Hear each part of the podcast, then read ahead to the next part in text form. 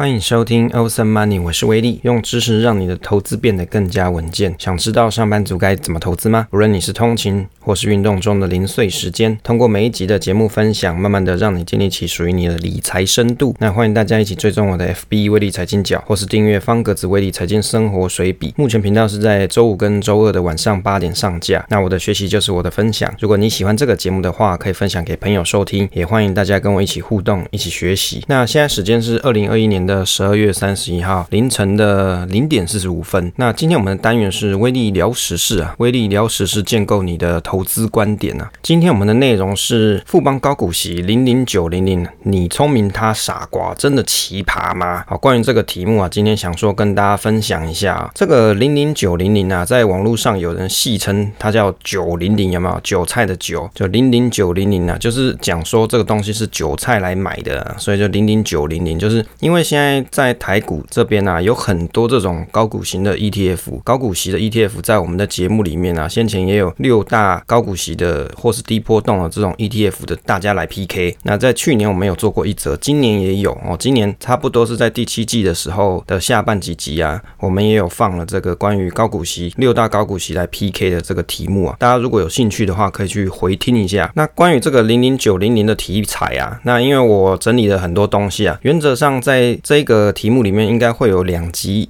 的内容，那大概会有什么内容？例如说，我会先看一下市场上的新闻，以及我们先来关注一下经理人他是怎么看的。再来就是说，诶，他上市之后有什么样子的这个变动？那再来，我们来关注他的基本资料，以及他的回测结果，以及选股策略跟设计目标。哦，最后是一个比较重点的 part，就是各个专家他们是怎么看的。因为我觉得这东西啊，你如果不太知道这些专家到底是怎么想出他的想法，那透过我的整理的话，我相信对你去。认识他们的见解啊，会更有帮助一些。所以啊，这个大概是可能至少两集的内容，那就跟大家分享这样。这个聊时事系列的单元啊，会比较偏重新闻层面啊。那当然呢，从题目上就知道它就是时事，所以我会把关于比较时事的题目啊，这个东西会放比较靠近可以上架集数里面来播放。那一般来说，我会加上一些个人的讨论跟评论。这个二零二一年啊，十一月二十三号，我开始听到。这个零零九零零这档 ETF，我觉得很有趣啊，因为啊，这个台湾专门主打高股息的 ETF 啊，在现今这个 ETF 的市面上已经有很多了。那我们在高股息 ETF 里面也有比较过六档。那如果你想要看这文稿，朋友也可以到我们方格子的部落格里面去收看啊。那现在这一档新的零零九零零啊，到底有什么看点？它到底有什么卖点呢？十二月七号的时候啊，有看到。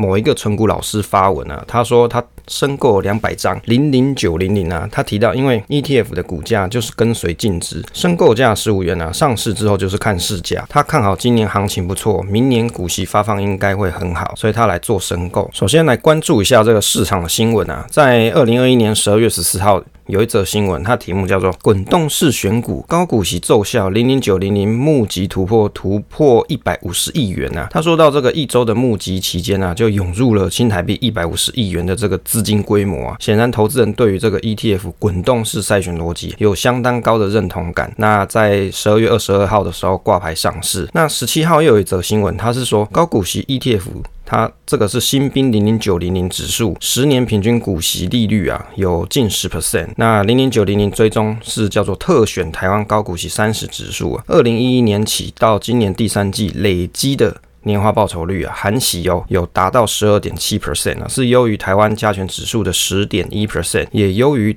台湾投资人最熟悉的台湾高股息指数七 percent，那十年的平均股利率更达到九点九九 percent 啊，这个听起来是不是非常的诱人？而且你不会觉得很奇怪吗？其实台股的平均值利率差不多大约是四 percent 左右啦。先前我看一些 YouTube 的这个老师去介绍，他说台股的平均值利率差不多就四 percent。其实你去观察现在有的市面上的这些比较大家会来买的存股啊，它追求值利率的这些存股，其实有十 percent 以上。殖利率的这种股票其实没有说很多。如果你去追求十 percent 以上的，通常啊，你就要去关注一下这档标的它是不是有一些前景不太好的状况。例如说长期趋势往下，所以啊，因为过去它可能股息发的比较多，但是因为现在它未来的状况不明，或是未来状况不好，导致于它现在的股价不好啊，这样子殖利率就上升了。因为你去看殖利率的时候啊，你可能会用去。过去几年的这个股息的平均来算现在的股价，然后你去相除去除的这个值利率嘛，所以你就要小心说你在追求高股息值利率的同时，那会不会是现在这一档股票它的股价持续往下走，所以你才会筛选到它？这个就是非常小心的。一般来说，我们在选定存股或是存股去看这个值利率的时候啊，差不多四 percent 啊到六 percent 之间是比较合理的范围。那你如果超过七 percent、八 percent 以上啊，我讲的是只说，如果常态大部分来看的话，如果你超过这个七八 percent 以上，你就要特别去关注一下，到底是什么样子的情形导致它可以发放比较高殖利率的股票啊？这个高殖利率的股票，如果它没有填息，就不代表说你可以拿得到它真实的获利。所以啊，股息还是要有填息，那才代表这个获利真的有落落入你的口袋里面。当然，我们是长期价值投资的人嘛，所以原则上公司的长期。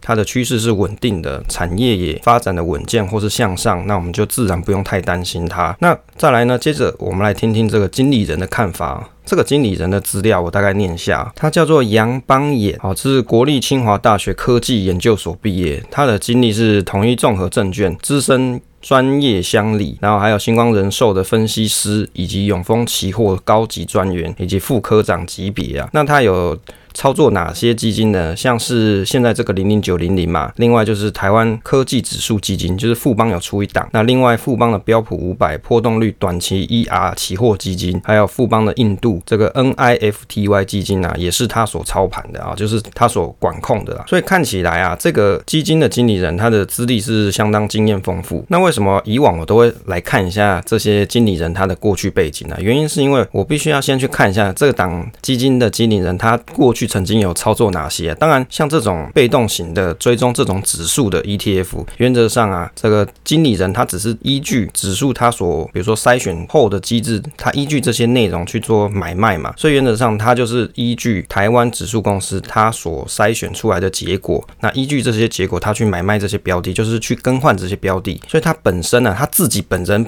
并没有参与太多的这种主动选股的成分在，当然，它这一档零零九零零里面啊，它事实上是有期货的成分在啊，所以我只能说它能够调动的比率啊是相当小，绝大部分都是依据指数它所 tracking 筛选后的结果进行买卖。好，那这个设计的原因呢、啊，我看一下这个 ETF 的经理人他有表示啊，高股息因子在台湾市场对于总报酬率来说啊，它有显著的正向贡献哦，在台股市场中是一个中长期有效投资因子啊，他们有做过一个。统计啊，他提到说，台湾全部一千七百多档这个股票上市上柜的股票啊，最近十年的含息累计报酬的表现，其中现金股息率。排序最高的前二十 percent 个股啊，它的报酬啊是高出股息率最低的二十 percent 于一百 percent 啊。这个讲的文绉绉，意思就是说现金股息排序比较高的前二十趴，它的表现是比最后的二十趴来得好哦，而且好很多。这个意思就是讲说，高股息因子在台股市场中啊，对总报酬率有显著的正向贡献啊。它是利用历史的数据去统计，配息率越高的股票，往往缴出长期的总报酬率也相对会比较高一些，当然啦，我不晓得这个东西啊，是不是有国内的一些研究所，比如说读经济系或者是财经系的朋友，你们有在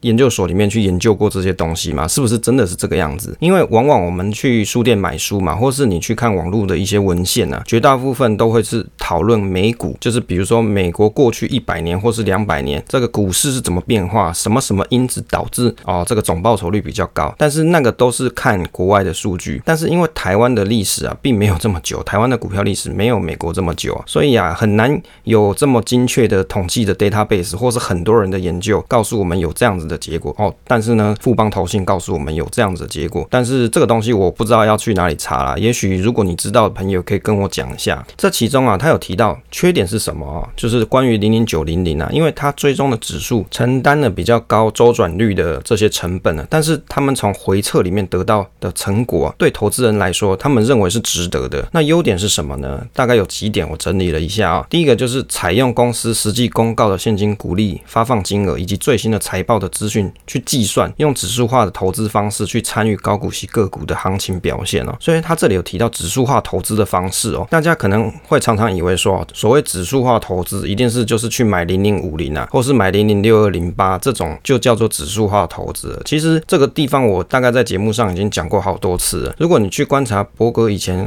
一些书。书籍的介绍啊，在当年的时空背景底下，如果有共同型基金可以去复制整个市场的整体表现啊。这个就是当年他所推广的指数化投资，也就是你透过复制整体大盘的表现，然后呢，你去追踪市场，追踪这整个整体的市场，跟着市场的绩效一起成长。这个是当年他所推广的一种指数化投资方式。但是在现今的台湾社会里面啊，你常常会听到人家去去占这个指数化投资啊，它的定义是怎么样？就是讲你一定要买市值型加权这种 ETF，它才叫做指数化投资。事实上并不是这样啊，基本上你只要是买买指数的这种投资，它基本上就是指数化投资。但是我觉得这个就是在做那个笔战，有没有？就是文字战啊，口水战，这个就吵不完。所以我也很懒得去跟人家解释说啊，我我有做指数化投资之类的，应该要讲我有做指数投资。就是它是指数型 ETF 的投资，这样子讲可能就不会踩到别人的界限。那另外呢，它有什么优点啊？第二个就是成分股考量到个股的除权息日，那借由滚动式的成分股调整方式去一网打尽台湾市场众多高股息的股票，那指数的这种股利率也可以因此明显提升啊。第三个就是传统的高股息指数啊，过去是以比如说去计算过去几年的这个殖利率，然后或者是像预测未来的表现去做筛选。但是零零九零零呢，它刚好不是这个样子，它是比较着重在当下这个阶段。那零零九零零是以贴近实际的配息的结果来去筛选成分股，也就是你去看有些高股息的这种 ETF，它指数的编列的筛选方式是以过去几年的，例如说像是零零八七八，那或者是像零零五六，它是去预测未来一年这种高股息的表现，然后去做筛选。但是零零九零年它就不是这样子的做法，也就是它有跟别人做区隔啦。第四个，它会依据股东会已经宣告的股利发放的讯息啊，就是最新的发放讯息啦。然后呢，它也会依据最新的财报去公布实际获利的数字，来去推算当期的这个殖利率，就股利率，然后。更可以去筛选当下真正高股息的标的，预料就会有很多众多的这个这种高股息的指数啊，会有明显的差异化，就是它的筛选方式跟逻辑跟现有在市面上存在的这种高股息 ETF 是有点不太一样的。这个回测结果里面有提到说，过去十一年参与除息的次数，它可以去透过滚动式的调整，指数在第一次就是在四月的时候，以及在第二次七月的时候，会做大量持股转换，几乎都能够全数参与到。配息的次数，那季配以及半年配的政策，就是在台股近几年有这种季配跟半年配的这种个股出现嘛。那指数一年最多可以参与到六十次以上的除权息次数，因此啊，在指数近十年以来啊，平均股利率可以达到九点九九 percent 的表现。这个我当然也是觉得蛮好奇的，因为就像刚刚所讲，在台股上，你普遍所看到的这种大家所常买这种存股啊、定存股之类的，它的殖利率显然没有十 percent 这么多啊，这么高啊，所以这个也是我觉得蛮好奇的地方。另外一方面呢、啊，他有提到说滚动式的成分股调整方式啊，他其实就有讲到这个周转率会比较高一点，也跟这些比如说高股息的 ETF 比较起来，它的周转率。也是比较高的，所以投资人在评估整体的投资的成本跟效益的时候，也应该要把同类型的指数、值利率、总报酬率这些指数啊，通通一起去比较了。这种相关的费用高低一并的去做评估、去考量，才不会有失公平啊。他是这样跟大家建议，讲白话来说，就是你如果要比较啊，你尽量是去找跟我同类型这种高股息的 ETF 来比啦。那不要说哦，我就比别人贵之类的。那他的想表达就是，你如果要去比费用的话，要大家同类。型的来比比看。那关于这一档 ETF 它的成本的部分啊，就是它的周转率的部分的推算呢、啊，在后面的内容会跟大家分享怎么计算的方法。参考过去指数的历史资料啊，这一档指数每年啊三次成分股调整，指数平均需要负担一 percent 左右的交易费用啊，然后还要去加经理费啊、保管费这些费用，所以投资相关的总成本就是这些东西加总在一起啊。那但是呢，这经理人表示啊，与同类型的指数或是大盘比较啊，历史资料显示，指数整体的含息报酬还是有超越，表示这档它是有优质的竞争力。当然，这是经理人所说啊，不是我表示啊。他意思是说，你如果要去跟这些高股息啊，现在市面上的这些 ETF 来比啊，或者你要来跟台股大盘比啊，诶，我们这一档 ETF 啊，它有显然是比较有优质的竞争力啊。那我是觉得是不是有一点老王卖瓜自卖自夸的成分在啊？那因为他就是做这一档。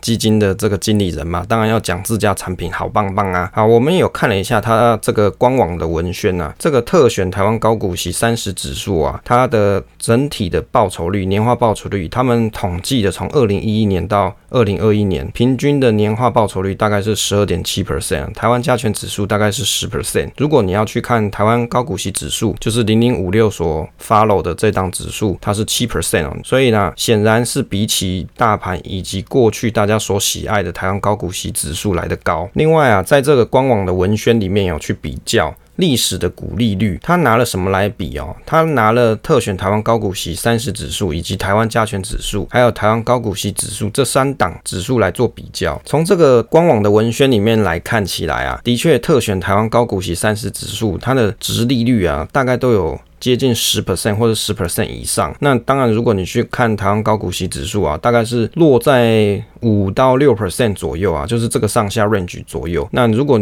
你看台湾加权指数，那这更不用说，大概落在二到三点多 percent 左右。你如果要去看高股息，当然你去跟台湾加权指数去对比这个股利率啊，就有点有失公允了，因为设计目的不太一样。那经理人还有提到注意事项，他说同一个股市因子啊，在不同的市场，它有效性。跟报酬表现、啊，可能呈现出大幅的差异。例如说，高股息因子在台湾市场是有效，但是呢，在其他市场并不见得有相同的效果哦。你可能会受到市场的背景特性或是法规的制度不同所影响。他提到啊，在美股的市场里面，像美国的 SP 五百指数成分股啊，因为现金股利率比较高的个股啊，近十年累积总报酬率却落后股利率最低的个股近八十 percent 哦，真的很多呢。因此，同一个高股息因子在台美股跟美股的市场有效性就不太一样了，可能的原因来自于，例如说像是税负制度的差异，主要是因为美国政府对于公民或是外国投资人，他有课征股利所得税的这一部分，而且他还有对于你持有个股的时间长短啊，你要所课征的这个资本利得的这个税啊，是有不一样的税率，所以会影响到投资人对于高股息个股的操作，这个是经理人他所判断的。但后面这一段呢、啊，我是比较没有这么理解，因为美国的税务跟他们的利率这部分比较。没有这么清楚，但是显然的高股息因子在台湾市场是比较大家所偏爱啦，因为你去看成交量就知道了嘛，你去看高股息的 ETF 那几档，你去看它的成成交量啊，你去。观察这个数字，你就知道大家是不是很喜爱啊？因为这个数字不会骗人，这个就是一种客观存在的事实。那我补充一下，关于美股扣税的部分呢，我看了一个网站，我觉得它不错，也帮它推广一下，叫做美股实习生的网站。它关于这个税务的资料啊，扣税的部分写的还蛮详细的。它有提到美国税务人啊，资本利的课税是十 percent 到三十七 percent，依据个人的税率有不同有差异。那股息课税是零到二十 percent，如果外国人他不收资本利的税的话，那就只收股息税的三十 percent。那就我知道啊，在比如说像是台湾人，你去买美股券商，那你去买这些美股的话，事实上它只有收股息税的三十 percent，是不收资本利得税的。也就是如果你是美国人的话，你今天在那边炒股买来买去的这个东西，它课的税其实还蛮重的。那但是如果你是外国人的话，这部分就不收不收你的钱哦，只收你股息税。就是如果你持有时间很长，你有去领股息的话，那这个股息税是要课税的。参考 First Trade。就是第一证券的资料，它里面有提到。美国税务人长期持有超过一年以上，这个资本利得税可以变成十五 percent 啊，就是鼓励长期持有啦。那我的心得是说啊，依据经理人的表示啊，高股息因子在台股市场有不错的表现。那他们回测的结果比起同类型的指数啊，还有大盘都来得好。另外，指数在第一次就是四月以及第二次七月的大量持股转换，几乎都可以全数参与到配息啊。这一点听起来就是他们有这个计划，以及他们有预期会去参与除权型的行情，而且要。领到配息，这一点是我之前没搞清楚的部分啊。后来跟群友这边讨论一下，哎，的确。它的设计目的里面是有说到，他要参与除权息，而且要能够领配息嘛。当然，至于他参与除权息之后能不能填息，这个就是未知数了啊。因为他持有时间其实说实在是蛮短的，因为他一年三次筛选嘛，等于是你这一次参与了这个除权息之后，你可能隔没有几个月，你马上就要